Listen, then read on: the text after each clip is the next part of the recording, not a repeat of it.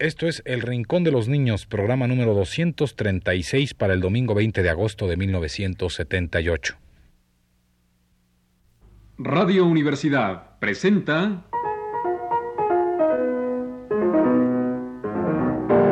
El Rincón de los Niños, un programa de Rocío Sanz.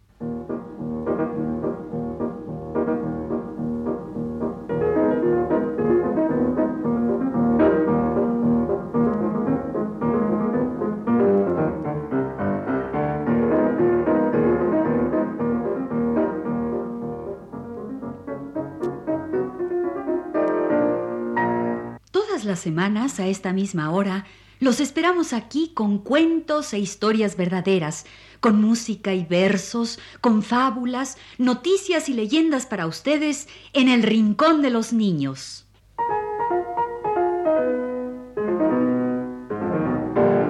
Había una vez un mundo redondo lleno de cuentos. Había una vez un mundo lleno de países lleno de islas y de continentes, y los países, las islas, los continentes, estaban llenos de cuentos. Había una vez un mundo redondo, lleno de cuentos.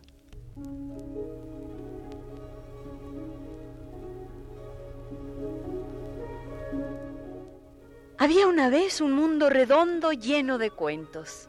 Había cuentos cortos y largos, para niños y para adultos, reales y de fantasía. Los países, las islas y los continentes estaban poblados de cuentos. Los cuentos pasaban de uno a otro, cambiaban, se adaptaban o repetían. Este era un mundo lleno de cuentos. Los cuentos nacían en boca de las gentes, se contaban, se cambiaban o repetían iban pasando de boca en boca. Unos se hacían leyenda, otros se perdían. El mundo estaba lleno de cuentos. Unos continuaban, otros se olvidaban, se perdían. Cuando la gente todavía no sabía escribirlos, el mundo estaba lleno de cuentos.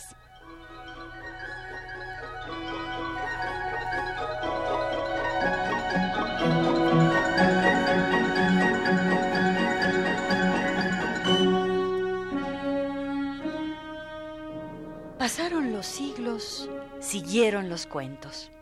Algunos se conservaron escritos, grabados, incrustados, pintados. Otros se perdieron. Y de todos estos cuentos nació la literatura, el teatro, la poesía grande. Pero, ¿y los cuentos? El mundo estaba lleno de cuentos. Los cuentos siguieron. Por un lado, con la escritura creció la poesía, se agrandó la literatura, perduró el teatro. Pero los cuentos siguieron en boca de las gentes. Pasaron más siglos. Se publicaron libros, tratados filosóficos, investigaciones científicas, periódicos y revistas. El mundo se llenó de letras impresas. Pero ¿y los cuentos? El mundo era muy lindo cuando estaba lleno de cuentos.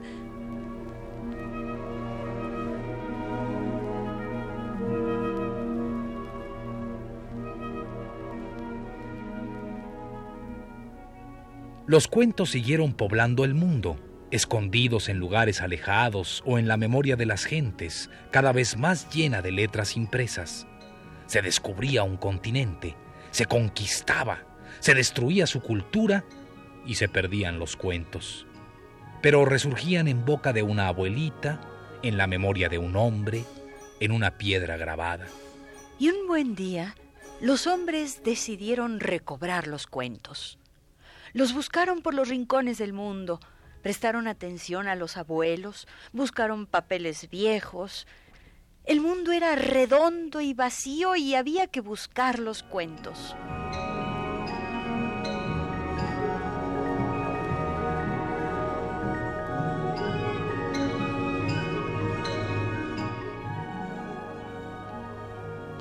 Perdidos ya tantos cuentos, lleno el mundo de letras impresas, de cuentos nuevos y antiguos, de noticias y medios de comunicación, la gente se dio cuenta del valor de los cuentos, de los simples cuentos, y empezó la búsqueda.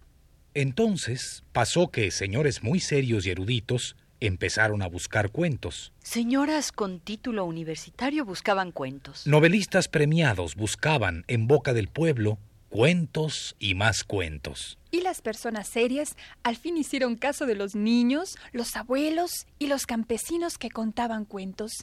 Al fin oyeron a aquellos que clamaban contra la destrucción de los cuentos. Y todo mundo se puso a buscar cuentos. Pero, ¿dónde?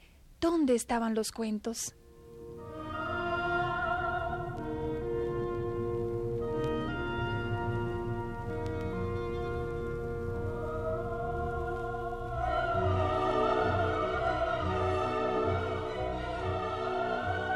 Los cuentos estaban donde siempre, en boca de las gentes con buena memoria, en lugares alejados de la civilización o en el recuerdo lejano de gentes civilizadas, y empezaron a aparecer de nuevo. En Europa, los hermanos Grimm se dedicaron a recoger cuentos, y antes de ellos, en Francia, Perrault recogió cuentos. En Suecia, en Inglaterra o en España Hubo gentes que recogieron cuentos y los publicaron. Por las islas iban antropólogos y recogían cuentos. En las bibliotecas se sacaban papeles muy viejos para buscar cuentos. El mundo era redondo y estaba lleno de cuentos.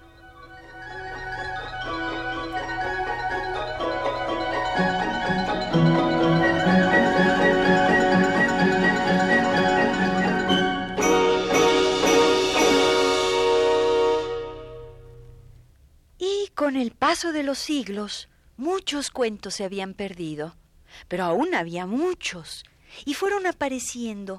Estaban todos mezclados, estaban todos revueltos, unos cuentos con otros, los de aquí con los de allá, pero poco a poco fueron apareciendo. Aquí, en América, continente conquistado, se perdieron muchos. Luego fueron apareciendo algunos, cuando se valoró lo perdido y seguimos perdiendo tanto. Pero aquí y allá, en el continente americano, hay personas solas que recogen los cuentos antes de que se pierdan.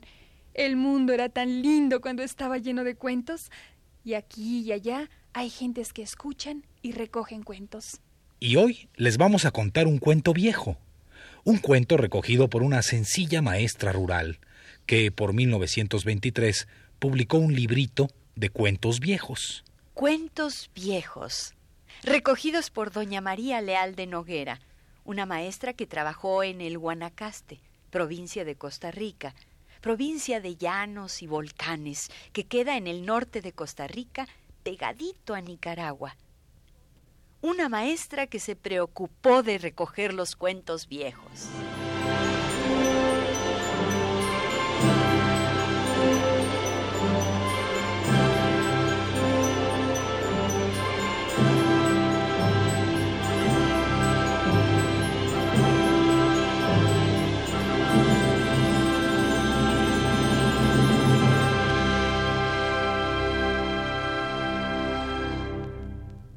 Pues sí, amiguitos, hoy vamos a contar cuentos viejos. Vamos a contarles uno de los cuentos viejos recogidos por doña María de Noguera en el Guanacaste, Costa Rica, hace como 50 años. Este es un cuento raro, misterioso.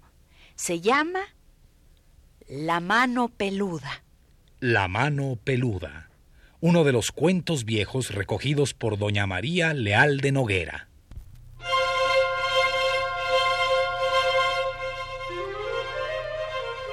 Este era un viejecito que tenía tres hijas muy lindas, pero la menor era aún más bella porque tenía buen corazón y era humilde. El viejecito había dado palabra de casar a sus hijas con el primero que pidiera su mano, y por orden de edad. Y así fue. Las dos hijas mayores pronto contrajeron matrimonio con unos señores muy ricos. Mucho tiempo después de haberse casado sus hermanas, la menor permanecía aún soltera pero estaba siempre contenta. Cuidaba al viejecito, su padre, con gran esmero, y adornaba diariamente la casa con flores, como si estuvieran de fiesta.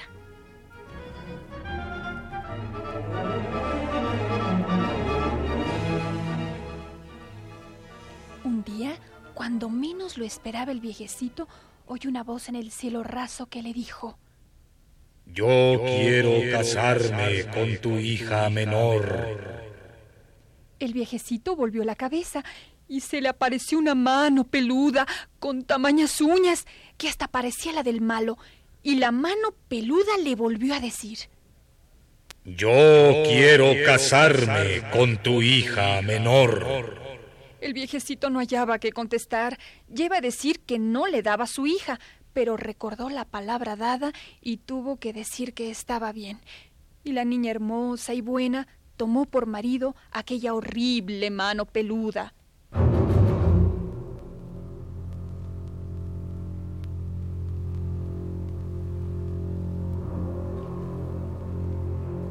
Las bodas se celebraron en silencio y únicamente entre los familiares, porque así lo pidió la mano peluda. La niña hermosa y buena fue dada en matrimonio a la mano peluda. Terminada la ceremonia, la mano peluda dijo a su esposa que al día siguiente mandaría por ella. Esposa mía, mandaré por ti mañana. Primero vendrá una brisa suave y olorosa a arreglarte el cabello. Después vendrá un viento fuerte esparciendo flores por el camino. Y por último, una tempestad.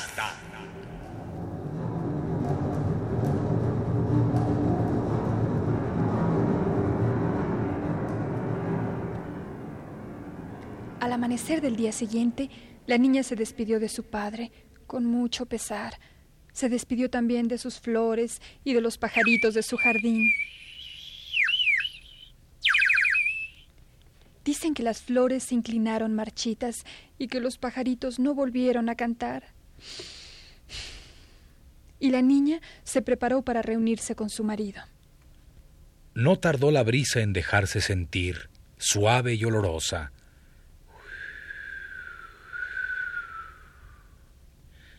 Vino después un fuerte viento, un viento que regó de flores el camino. Y por último,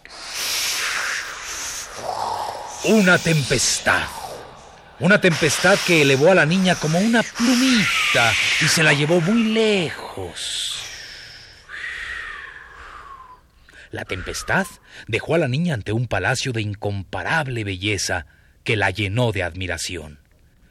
Como estaban abiertas las puertas y ventanas, se oían dentro los suaves acordes de una música maravillosa.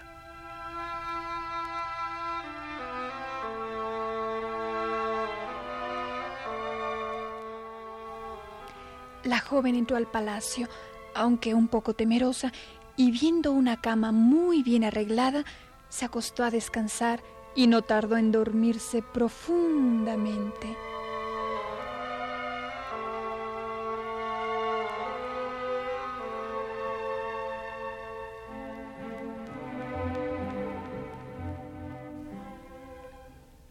Cuando despertó la niña, vio en una habitación inmediata una mesa bien provista y oyó una voz amable que le dijo, Hermosa joven, ven a saciar tu apetito con estos manjares. Este palacio y todo lo que hay en él es tuyo. Tú estarás muy contenta siempre, pues serás complacida aún en los caprichos más insignificantes.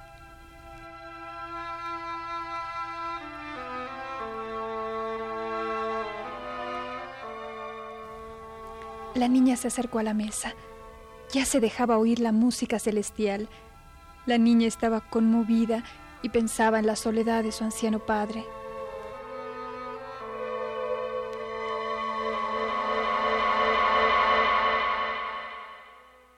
Cuando se hizo de noche, la niña volvió a acostarse en la cama. Todas las puertas se cerraron y todo se oscureció. La niña sintió que a su lado se acostaba un animal semejante a una oveja. Le dio miedo y quiso huir, pero ¿cómo? No había luz y, todo estaba cerrado.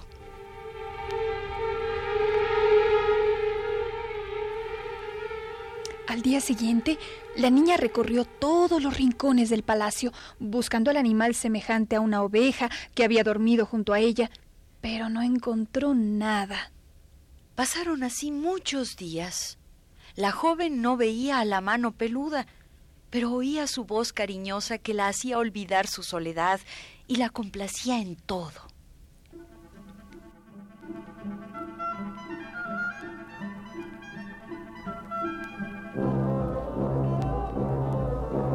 Cierto día, la niña fue a darse una vuelta por el bosque y se le apareció una viejecita apoyada en una varita.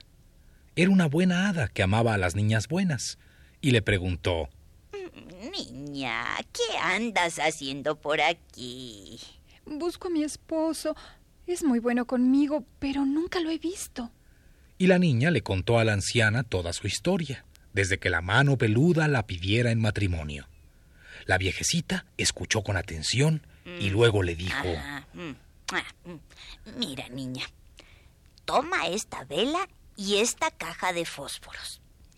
Esta noche, cuando sientas que el animal semejante a una oveja se acuesta junto a ti, deja que se duerma. Y cuando sientas que ya está dormido, enciende la vela.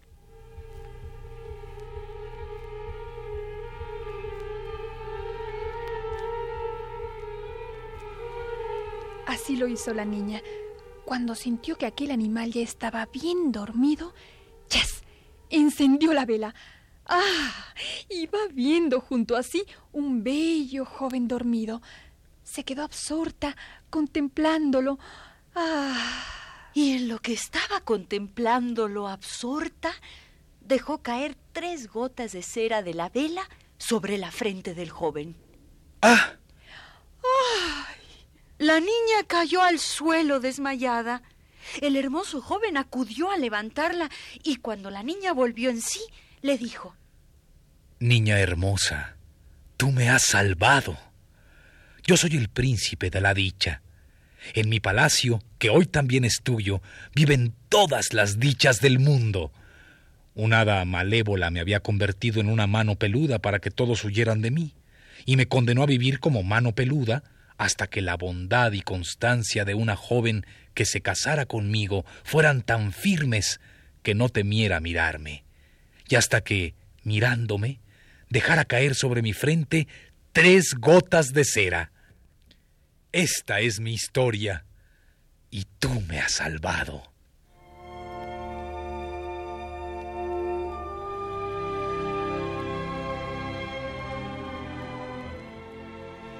Así contó el joven su historia. Y cuando terminó, se dejó oír la música maravillosa que llenaba de felicidad el alma de la niña. Y muy pronto, esposo y esposa fueron a visitar a las hermanas de la niña y trajeron al viejecito para que viviera con ellos toda la vida en el hermoso Palacio de la Dicha.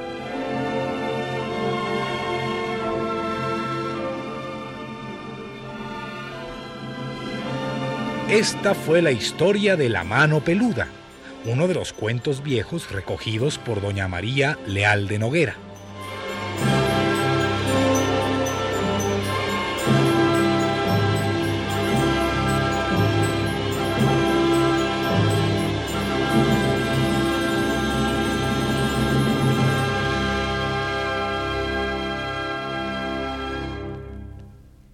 Cuentos y cuentos, Qué lindos son los cuentos viejos. Como este que les acabamos de contar, el de la mano peluda, un cuento viejo recopilado por doña María de Noguera allá por los años 20. Y allá por los llanos del Guanacaste, en el norte de Costa Rica, de donde es esta dulce canción que se llama Pasión.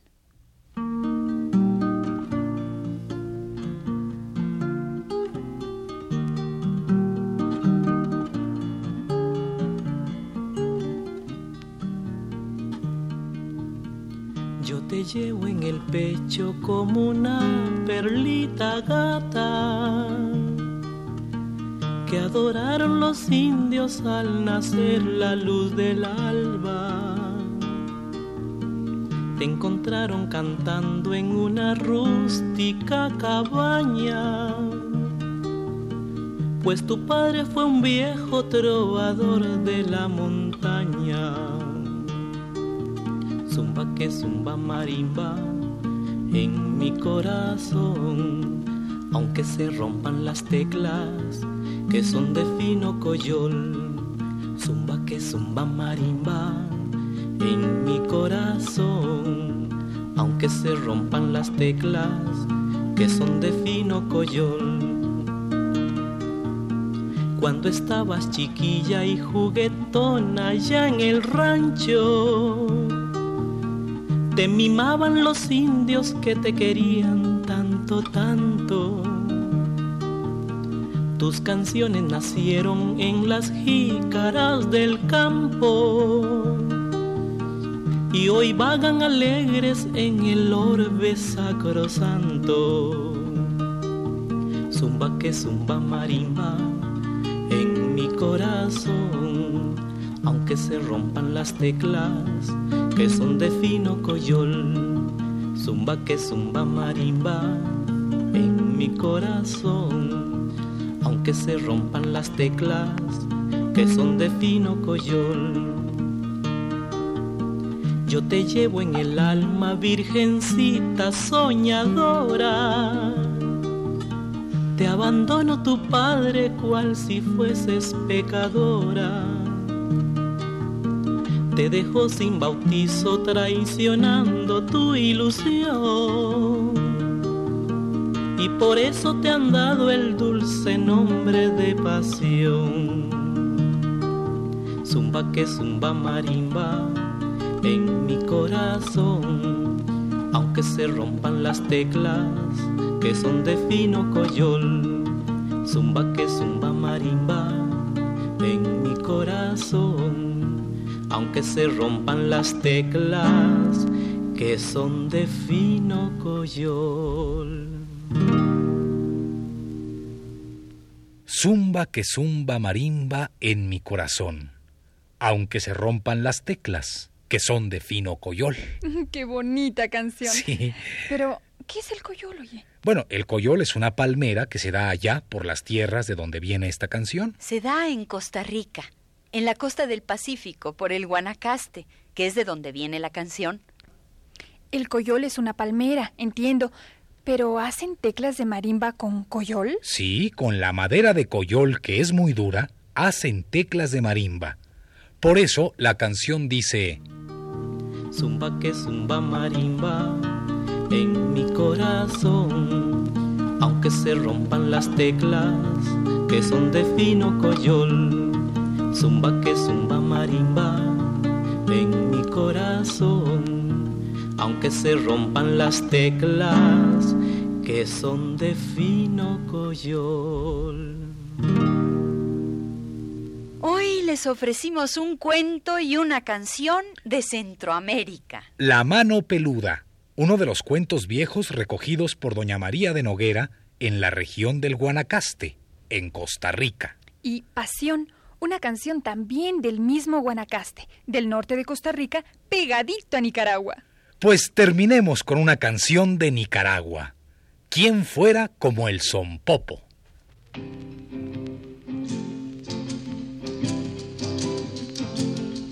quien fuera como el son popo para no tener pereza. Todas las noches anda con guijos en la cabeza.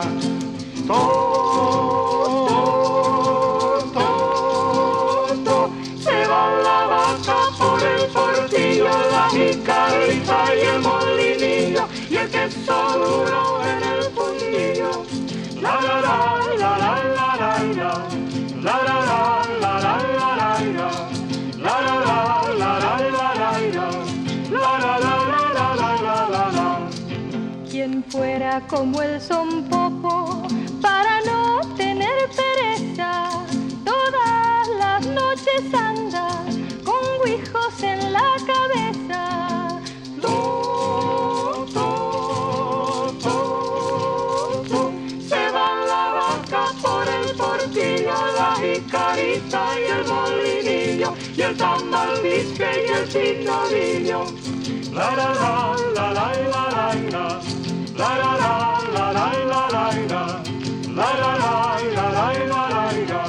La, la, la, la, la, la, la, la, Quien fuera como el son popo para no tener pereza, todas las noches anda con guijos en la cabeza.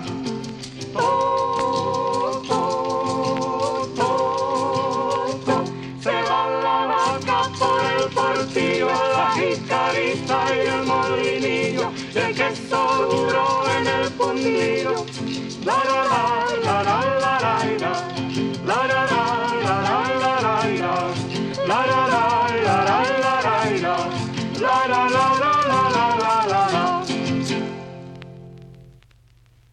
Este ha sido El Rincón de los Niños. Un programa de Rocío Sanz.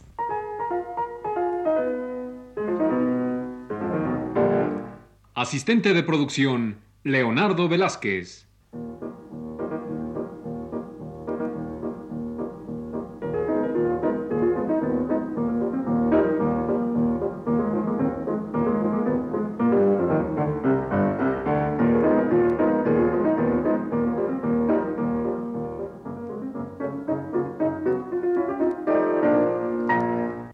Participantes en este programa les damos las gracias por su atención y los invitamos a estar con nosotros todas las semanas a esta misma hora. Fue una realización técnica de Manuel Garro y Juan Carlos Tejeda en las voces de Ana Ofelia Murguía Natasha de León. y Rolando de Castro.